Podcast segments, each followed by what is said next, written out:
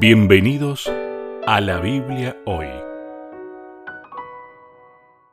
Bienvenidos una vez más, nos encontramos en la Biblia hoy. Está con nosotros el pastor Sebastián Martínez. ¿Qué tal Sebastián? ¿Cómo estás? Hola Lucho, este, me encuentro muy bien, estoy muy muy bien disfrutando de esta semana de septiembre, semana fría aquí en la Patagonia Argentina. Mm, Mucho viento, mucho viento, exageradamente fuerte el viento estos días aquí en el norte del sur argentino. ¿no? Porque hablando del sur argentino, esto es el norte, en la provincia de Neuquén. exacto. Típico de la Patagonia, pero tal vez es un poquito más de lo que uno espera que haya, ¿no? De viento. Sí, hay sectores en la Patagonia donde el viento es muy fuerte y hay otros sectores donde no, no tienen tanto viento. Este, yo la verdad que no sé tanto de meteorología, no sé tanto de estos fenómenos, lo que sí sé es que esta semana muchos hablaban del viento sonda Mm, y realmente fue un viento muy fuerte el que golpeó varios sectores de Argentina, ¿no? Un viento realmente que hizo mucho mal porque hizo muchos desastres, este, caída de árboles y otro tipo de roturas. Pero aquí estamos, muy bien, disfrutando de las bendiciones y del cuidado de Dios. compartiendo este momento con nuestros amigos. Hablando de amigos, Lucho, tengo un saludito que le quiero mandar a alguien que nos escribió en la semana, lo tengo aquí guardado. A ver. Dame un segundito que lo voy a buscar, aquí lo tengo.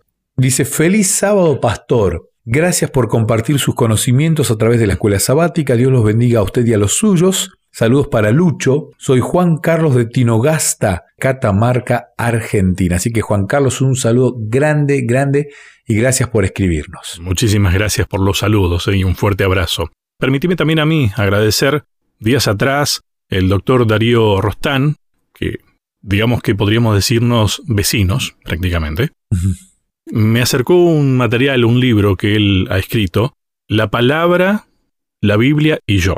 El doctor Darío Rostán es una de las personas reconocidas aquí en la localidad, ha escrito sus experiencias en algunos libros que recuerdo charlando el otro día con él, debe ser unos 13 años más o menos, en la radio tuvimos una entrevista y él hablaba de su experiencia misionera. En este libro que me acercó, que es de Asociación Casa Editora Sudamericana, de paso, me decía, y me parece que tal vez te sirve para tu programa porque yo comparto acá mi experiencia con la Biblia, al estudiar y leer la Biblia, que es un poco lo que nosotros buscamos, ¿no?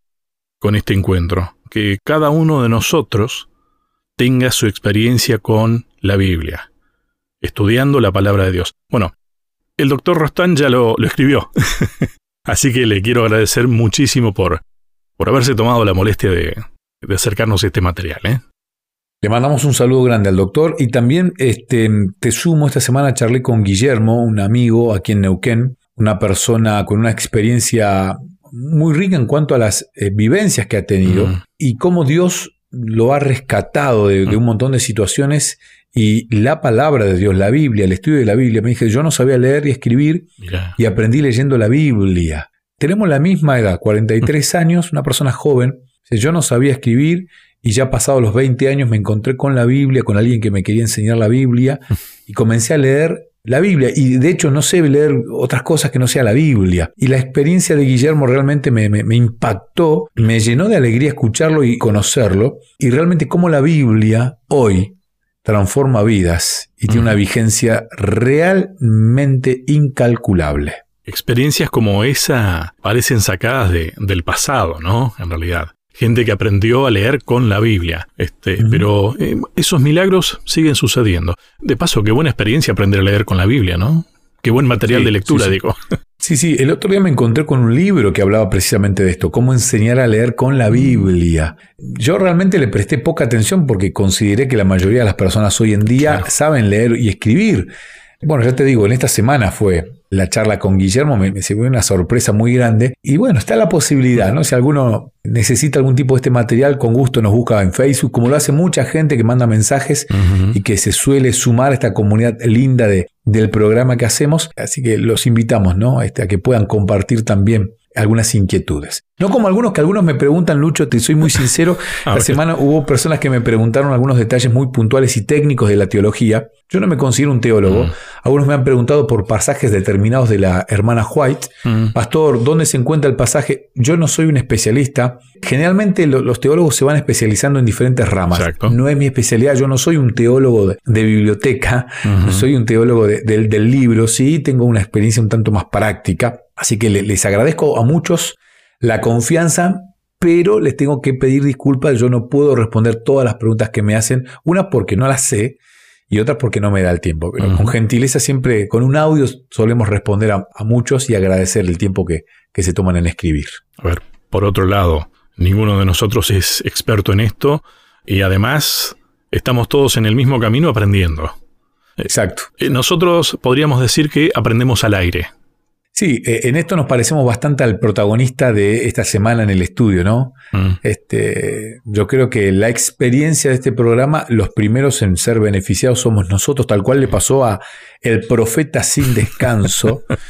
Eh, él es un claro ejemplo de aprender a través de la experiencia y de la vivencia, en este caso.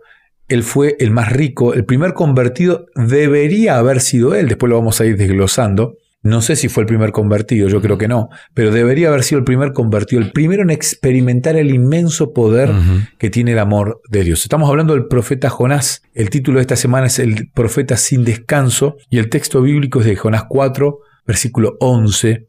Y es una pregunta. ¿Y no tendré yo piedad de Nínive, aquella gran ciudad donde hay más de 120 mil personas que no saben discernir entre su mano derecha y su mano izquierda y muchos animales? El que está hablando acá es Dios, Lucho. Me encanta pensar esto, ¿no? Eh, que Dios se preocupa por todos, no solamente por su iglesia, por su pueblo, por los cristianos o, aquellos que, que, aman a Dios, sino se preocupa por todos, inclusive aquellos que no forman parte de esta familia y por los animales. Es tremendo este texto bíblico que nos da el puntapié para empezar a hablar del profeta sin descanso. Creo que muchas veces en la historia de Jonás la enfocamos solamente es más, hay veces hasta que se ha discutido qué tipo de pez habrá sido, ¿no? Algunos ya dicen que fue una ballena directamente, pero eso no es lo más importante de todo. Creo que el tema central realmente es este que vos planteabas, ese Dios misericordioso que otorga gracia a todos los seres humanos, que cuida a sus criaturas. Entonces, este, tal vez esto sirve para enfocar este encuentro desde ese lado. Porque si no, la historia de Jonás, y sí, parece bastante increíble, ¿no? ¿no? ¿no? sé cuántos registros hay de gente que ha sido tragada por un pez y después de vuelta con vida, ¿no? Pero más allá de eso, ese sería otro elemento. El milagro que Dios hizo, o los milagros que Dios hizo en realidad, para finalmente cumplir su misión. Y ahí es donde uno tiene que mm, tomar decisiones. Lo mismo que tuvo que hacer Jonás.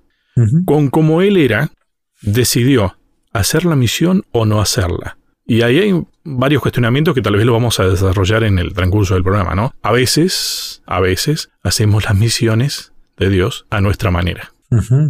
Yo remarqué dos frases, Lucho. Una dice, la historia de Jonás no tiene que ver solo con la salvación de Nínive, también tiene que ver con la salvación de Jonás, el profeta reacio.